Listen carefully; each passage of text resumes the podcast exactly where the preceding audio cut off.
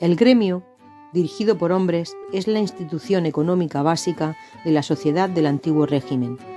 Pero en el único gremio de mujeres del que tenemos noticia en Murcia, en las panaderas, hallamos una huella de las pioneras en la iniciativa empresarial femenina.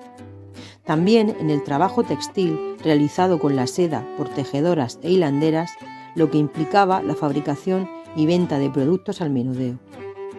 Las mujeres tenían un papel esencial en la producción de la seda, como la extracción de la hijuela, como representa la pintura de 1928 de José María Sanz Fargas, y en el hilado y la elaboración de tejidos, de los cuales mostramos algunos ejemplos en esta vitrina.